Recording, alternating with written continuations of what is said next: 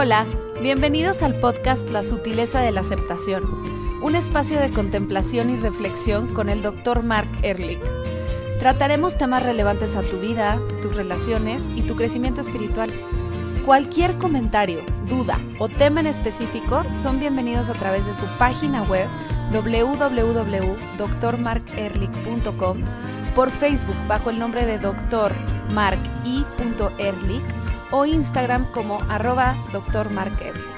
La parte de doctor siempre va abreviada, es decir, DR.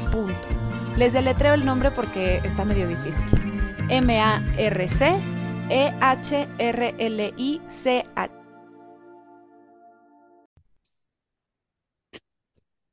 Hola Hello. Mark, ¿cómo estás? Hello, hello, how you doing? Todo bien, muchas gracias. Yeah, ¿Ya fuiste a la escuela o- hoy? Ya ¿Qué, vengo regresando de la escuela. qué, qué viste hoy en la clase?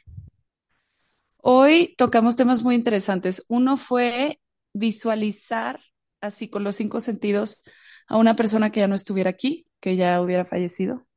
Ajá. Y, y fue un proceso muy catártico para todos. La verdad, cada quien, pues como que es la primera persona que se te venga a la cabeza, entonces se siente profundo. Y luego eh, también en meditación vimos un tema de las personas que tienen múltiple personalidad, desorden de muchas personalidades. Y en la última clase vimos el tema de la autenticidad y qué es la autenticidad. ¿Y qué es Muy la y qué es la Pues autenticidad? lo que llegamos, la conclusión a la que llegamos es que la autenticidad es serte fiel a ti mismo y todo lo que te hace sentirte congruente y bien. O sea, como cuando se siente bien ser quien eres. Ok, la, la- la única dificultad que yo veo con esto es que quienes somos es un fenómeno constante, en, en constante cambio. Entonces, y como tú y yo hemos platicado, que eh, la personalidad es un diamante, en el sentido que hay muchas facetas, muchas, muchas facetas. Es muy difícil ser auténtico de forma permanente y consistente, porque esta personalidad se va girando ah, dependiendo de la persona con quien tú estás interactuando, la circunstancia en donde estás actuando y el tema que estás manejando. Entonces, yo creo que... sí. la- Ujú, dime. Y- y- y también le agregaría que una de las dificultades que vimos es que cuando quieres mucho a una persona, o sea, por ejemplo, yo que te quiero mucho a ti, voy a poner Ya, un ejemplo, se vuelve un lazo eh, que es difícil entonces disasociar lo que tú piensas de mí. O sea, en mi proceso de autenticidad puede haber cosas que sé que a ti no te gustan, que entonces cuando esté contigo me voy a sentir juzgada, aunque tú no me juzgues. Y entonces, eh, cuando otorgas amor a una persona, siempre hay dos caras. Es una donde sí puedes ser tú mismo y otra donde te sientes juzgado porque hay ciertas creencias que no compartimos. Que nada más que yo diría que n- te sientes juzgada por ti misma. Claro, claro, porque al final no sabes si el otro te está juzgando. Exactamente. Entonces, lo importante en este tema es cuando tú crees que yo pienso algo de ti, darte cuenta que es lo que piensas de ti misma. Si quieres, Sí, en relación a mí, ¿no? En relación a mí, pero a final de cuentas es un miedo que tú tienes de ti misma en esta relación. Completamente. Y eso, o sea, estábamos hablando de eso y que también no es sostenible ser auténtico todo el tiempo. Puede ser auténtico en brotes, así, porque al final para, so- para estar en sociedad hay muchas cosas que se tienen que hacer y que no se tienen que hacer para pertenecer a grupos, para crear lazos, para poder contactarnos. Y hay veces que esas cosas que la sociedad necesita de regulación para que todos nos llevemos bien, no van con la autenticidad de una persona. Bueno, vuelvo a decir, lo complicado de ser auténtico es que desconocemos más de quiénes somos que lo que conocemos. Entonces, Sí, puedes está ser auténtica hasta donde tú sepas quién eres. Y gracias a las relaciones y con la conciencia correcta, vas a ir dando cuenta de más y más y más facetas, de más facetas de esta personalidad que tú crees que tú eres. Es justamente por eso que nos conocemos a través de las relaciones. Si tú vivieras sola en una cueva sin interacción es mucho más complicado. Es gracias a tu relación con tu marido, gracias a la relación con tus papás, con tus amigas, con tus compañeros, conmigo, y yo igual, te das cuenta con la actitud correcta, con la, uh, visión correcta de cómo está operando tu, tu, uh, tu personalidad. ¿Ves? Sí, y también creo que diría que como que hay un proceso racional de que es ser auténtico y hay otro proceso un poco más intuitivo, como cuando, no sé, estás jugando golf, por ejemplo tú, y Ajá. que sientes como una conexión muy bonita de que de, contigo mismo, como que dices, órale, me siento bien haciendo esto, me gusta hacer esto, me apropio de lo que de lo que estoy haciendo y soy como congruente en todos los sentidos, es como si te iluminaras un poquito. Eso también me parece Ok, autenticidad. pero es Mark jugando golf. Sí, No también. necesariamente es Mark dando una, una, una conferencia. Aunque hay una parte nuestra que es constante, es eterna, es sin un lugar particular, la mayor parte del tiempo estamos jugando papeles y no necesariamente hay una congruencia ni consistencia en quién es Lucía en estas relaciones distintas, circunstancias distintas o con temas distintos. Y yo creo que ser auténtico es darte cuenta cuando un tema no manejas bien o en tal circunstancia igual eres más agresivo. Que platicamos en el podcast pasado acerca de la experiencia que tuviste con tu marido en el coche, ¿no? De, de Sí. los frenones, ¿te acuerdas? Tú eres una parte de ti manejando y manejando con Daniel. Entonces, tú puedes ser auténtica a este papel, pero no necesariamente auténtica con tu ser mayor o con tu ser infinito o, o que- cómo eres tú con otras personas. Yo creo que la autenticidad es fluida. Ese a lo mejor es mi punto. Sí, y hablando de lo que, de lo que estamos diciendo, me gustaría también agregarle otra cosa. En clase, la clase anterior, estábamos hablando de cómo Jung piensa que los momentos de psicosis están conectados al self. Y, y también creo que he hablado contigo de esto cuando conectas con algo mucho que como que hasta te desconectas para conectar, que te desconectas para conectar.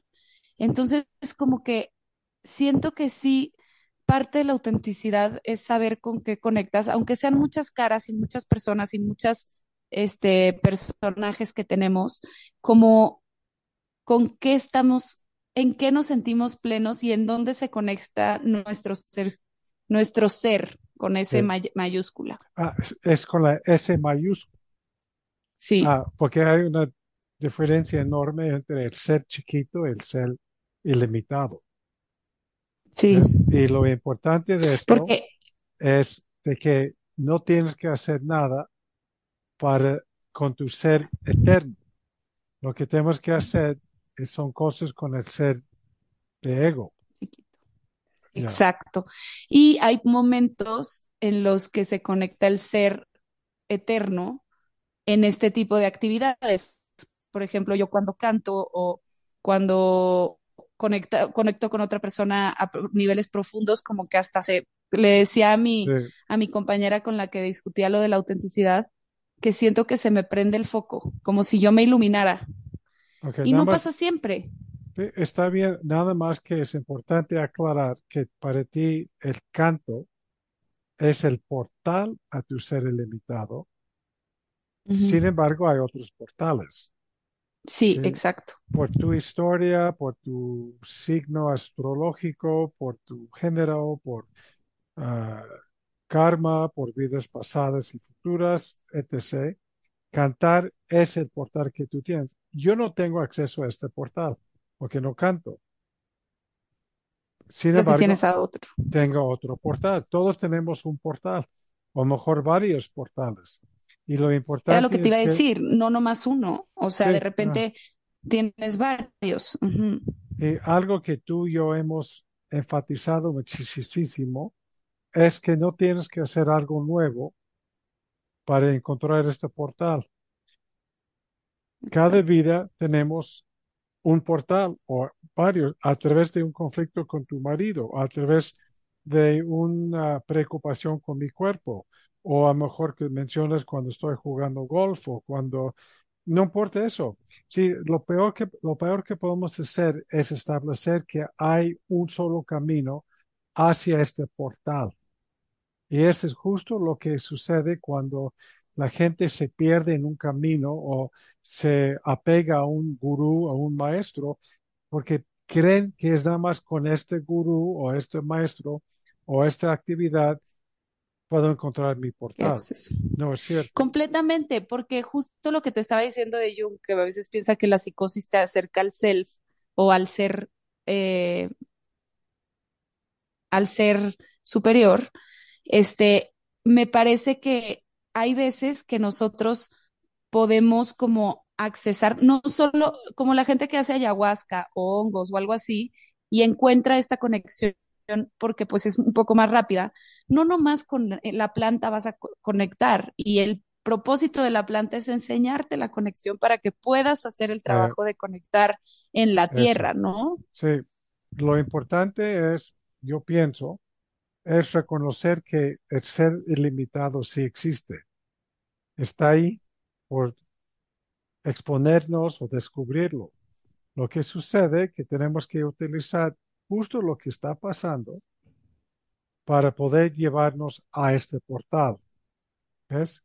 Entonces, si uno está en el coche en este momento, en el tráfico, puede ser el portal por ahí, porque uno se da cuenta de que, ah, mi personalidad me, me lleva a pensar que tengo que llegar a un cierto en, en un cierto lugar en un cierto momento, o no debería haber tráfico, o mis necesidades son tal y cuales.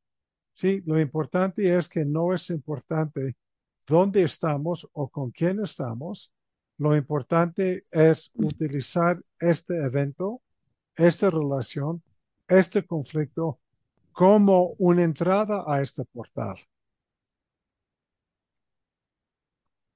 Este para mí es esencial.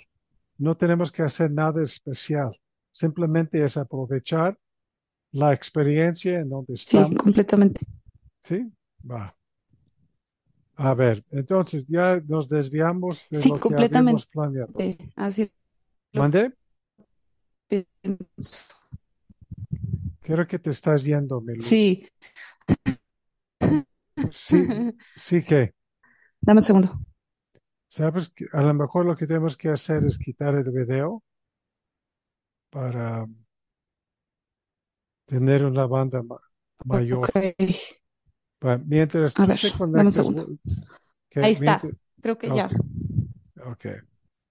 Yo creo que eso. Entonces, lo que habíamos platicado de que íbamos a hacer hoy es hablar acerca de los bloqueos que todos tenemos con los factores o las parámetros de este proceso perfecto en las relaciones.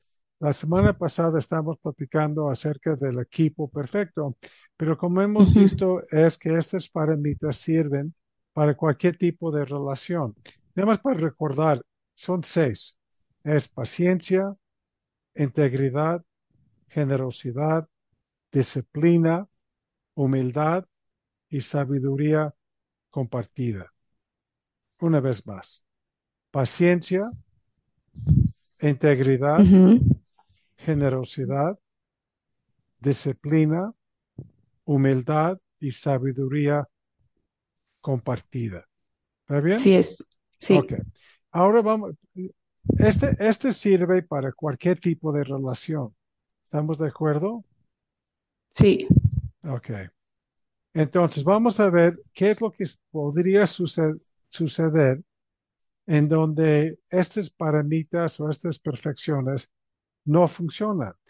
El, el primer bloqueo o venenos o partes tóxicas es el egoísmo. ¿Ves? El egoísmo es algo que es curiosamente, hay mucha gente que cree que no son egoístas. Este me, siempre me da cierta risa, porque no hay forma de ser Lucía o de ser Mark o de ser quien sea sin ser egoísta. Sí. Porque tu identidad como Lucía, por definición, viene del ego. Ujú. Entonces, cuando Lucía dice, yo quiero, yo, yo necesito, yo, de- yo exijo, a mí me parece, estamos siendo egoístas. Y lo importante de esto es, tenemos nada más dos opciones, ser responsablemente egoísta o irresponsablemente egoísta. ¿A qué te refieres con eso, Mark? Qué bueno, qué buena pregunta, Lu. Ser responsablemente egoísta es ser conscientemente egoísta. Por ejemplo, si yo te digo, a ver, ¿qué necesitas en la relación? Y tú dices, yo quiero tal y tal cosa. Yo digo, yo quiero tal y tal cosa. Admito, lo pongo en la mesa, acepto que hay necesidades de los dos que pueden ser congruentes o pueden ser contrastantes. En una negociación, en una relación, cada quien se responsabiliza por lo que quiere o lo que necesite de la relación. Ese es ser responsablemente egoísta.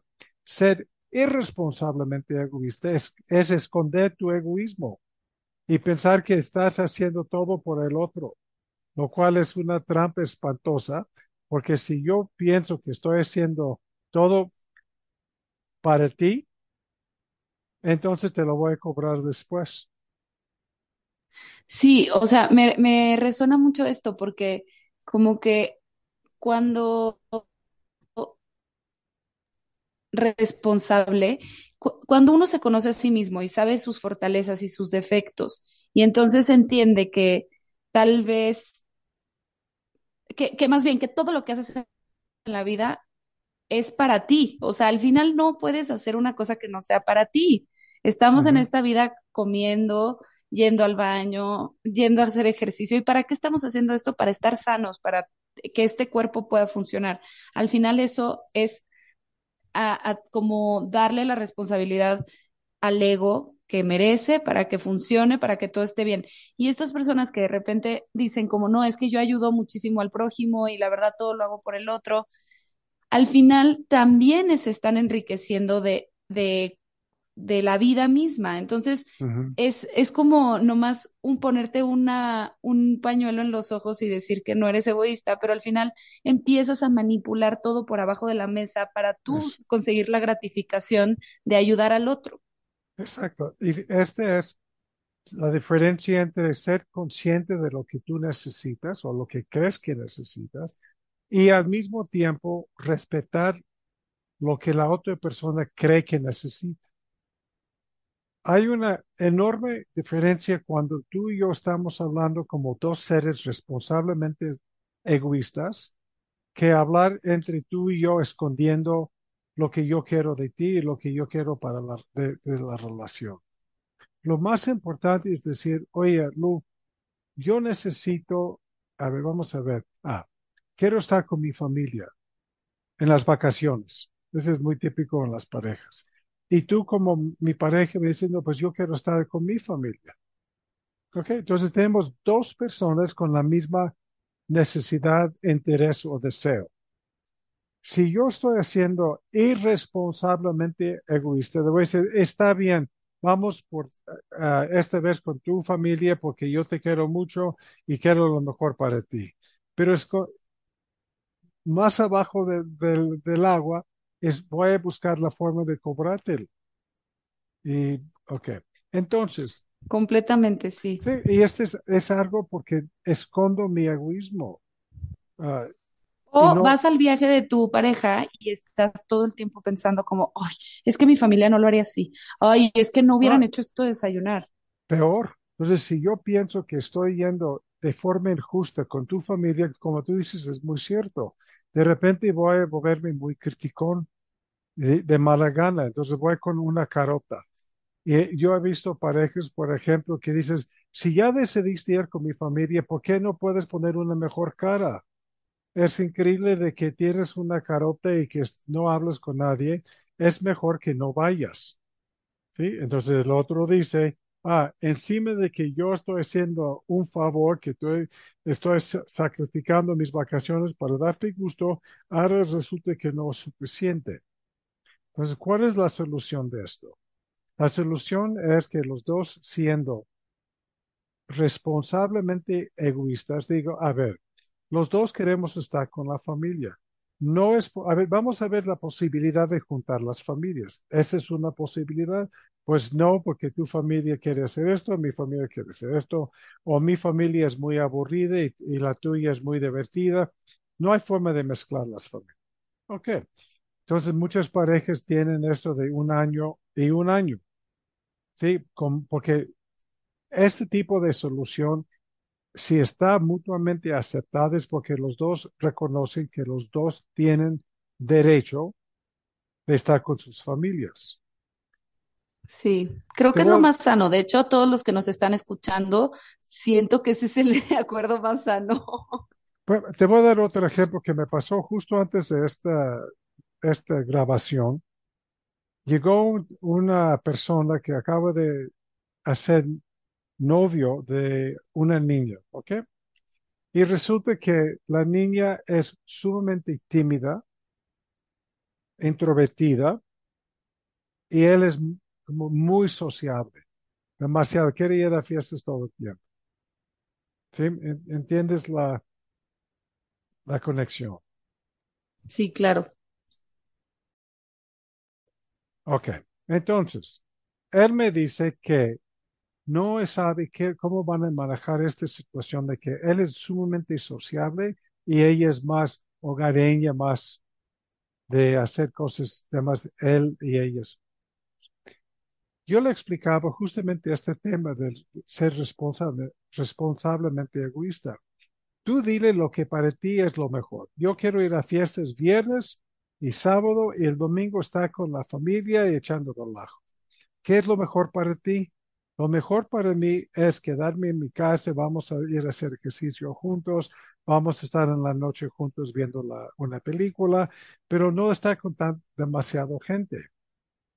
Y el trabajo para él, como él vino, no, no ella, es buscar la forma de respetar los estilos distintos con valorar los dos estilos y con base de esta aceptación de los estilos válidos, ¿cómo lo hacemos?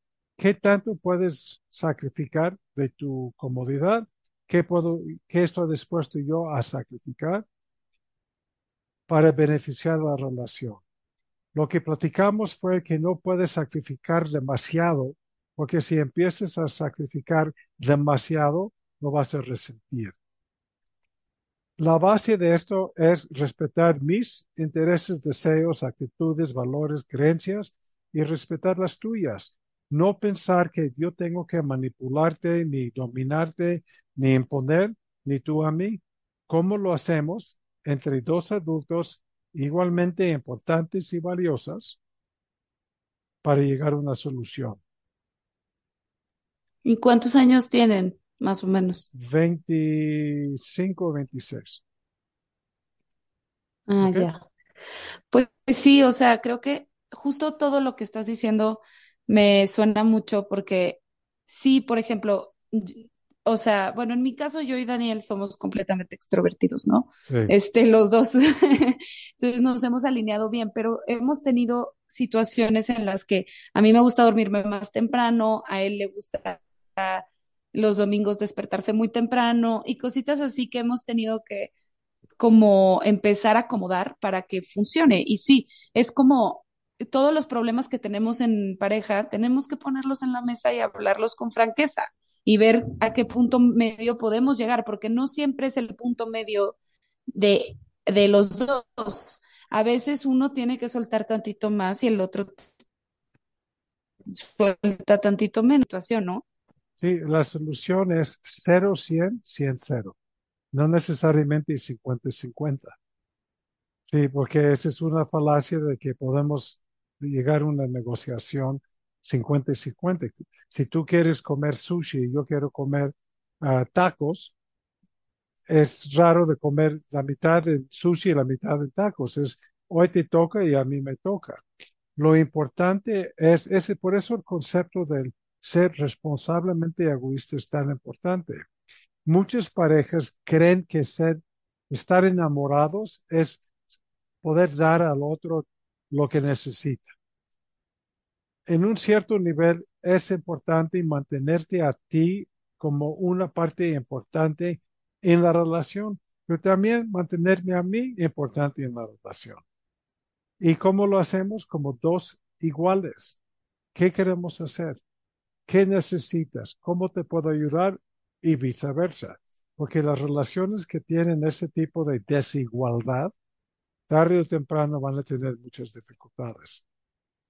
Y además creo que es lo que te hace eh, superarte más a ti mismo, porque al final las cosas que empiezas a ceder, que al otro lo hacen feliz, como que te empiezas a dar cuenta, por ejemplo, un ejemplo para que sea claro, a Daniel le gusta mucho correr y a mí no me gustaba correr. ¿Ah? Nada. Entonces, una vez me dijo, uno de mis sueños en la vida es que tú corras conmigo, o sea, como correr juntos.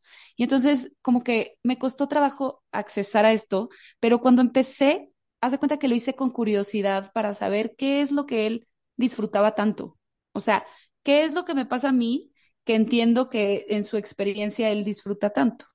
Y entonces, así empecé como a contemplar el proceso de correr hasta que me empezó a gustar y al final ya yo tenía mi propio proceso en la, corrida y él el suyo y podíamos compartir y tal vez las cosas que a él le hacían mucho sentido no eran las mismas que a mí, pero pudimos compartir un ejercicio gracias a que empecé con curiosidad a ver qué es lo que le gustaba a él y eso me ayudó a crecer en mí, no tanto por él, ¿ya sabes? Sí, lo importante de esto, Lu, es intentaste correr con una apertura a ver si puedo encontrar un gusto para poder compartirlo con tu marido. Él dijo, ok, vente conmigo, vamos a ver si podemos hacerlo juntos. Si él tiene que correr más demasiado lento para correr contigo, o tú tienes que correr demasiado rápido para estar con él, no va a funcionar. es, me encanta el ejemplo porque se puede usar tiempos. Vamos a suponer que para él correr es a cinco, cinco minutos por kilómetro y para ti correr es siete. Entonces la idea es decir, podemos correr a seis, los dos satisfechos o no. Y la honestidad y la autenticidad, para regresar al concepto original, es decir, la verdad, prefiero correr a cinco y otro día, a lo mejor otro momento, corro a siete, pero hay días que yo necesito correr a cinco. Y tú, sin contaminar el tema con amor y atención y valor, dices, tienes razón, para ti lo importante es que goces tu corrida. Entonces, me parece una excelente solución que tú corres los lunes y los jueves a tu ritmo, pero el domingo, que es un día familiar, podemos correr a siete o a seis o lo que fuera. Cuando nosotros contaminamos el amor o el valor y lo proyectamos en un evento, el evento va a generar conflicto y no sincronicidad, no armonía. ¿Sí me entiendes esto? Entonces lo importante es decir, yo tengo ganas de correr contigo, pero no puedo correr más rápido que seis. ¿Cuándo puedes correr a seis por hora? Cuando no puedes, cuando no quieres. Y así es el diálogo entre una pareja para encontrar un punto medio cuando se pueda, que puede ser el mismo día o puede ser correr en días distintas y además juntarse en un, en un solo día. ¿Sí, sí entiendo perfecto. Siento que cuando, cuando mezclas el amor con necesidades, eh. entonces se empieza a viciar. Eh. Pero si podemos ver las necesidades y ponerlas en la mesa desde un lugar tranquilo, entonces empieza a haber mucho amor. El otro día lo platicaba con una amiga que me pareció muy bonito, que está empezando, me contaba ella que está empezando a propiciar un momento en el que se pueden poner las necesidades uno del otro en un estado tranquilo. Me dice, no sabes cómo ha mejorado mi relación. Y le decía yo, ¿a poco no? Que cuando compartes las necesidades desde un lugar tranquilo, hasta se siente una conexión como espiritual, o sea, como que empieza a haber una conexión íntima y profunda en la relación que no necesariamente tiene que ver con la intimidad que lo que tenemos en la mente como intimidad, pero una simple plática se puede volver intimidad y, un placer muy grande. Padrísimo. ¿Por qué no dejamos este tema para las, el siguiente podcast acerca de cómo encuentras un tipo de intimidad cuando eres suficientemente responsable con tu egoísmo y respetar el egoísmo de la otra persona? porque ese es donde tú encuentras una unicidad, dado de que los dos tienen necesidades igualmente valiosas y cómo encontramos este punto de trascendencia de tu propia personalidad. ¿Cómo ves? Me encanta. Va, lo hacemos. Pues muchas gracias por estar con nosotros. Recuerden que nos pueden mandar mensajes y aquí estamos lo que necesiten. Muchas gracias. Gracias, Lu. Bye, Mark.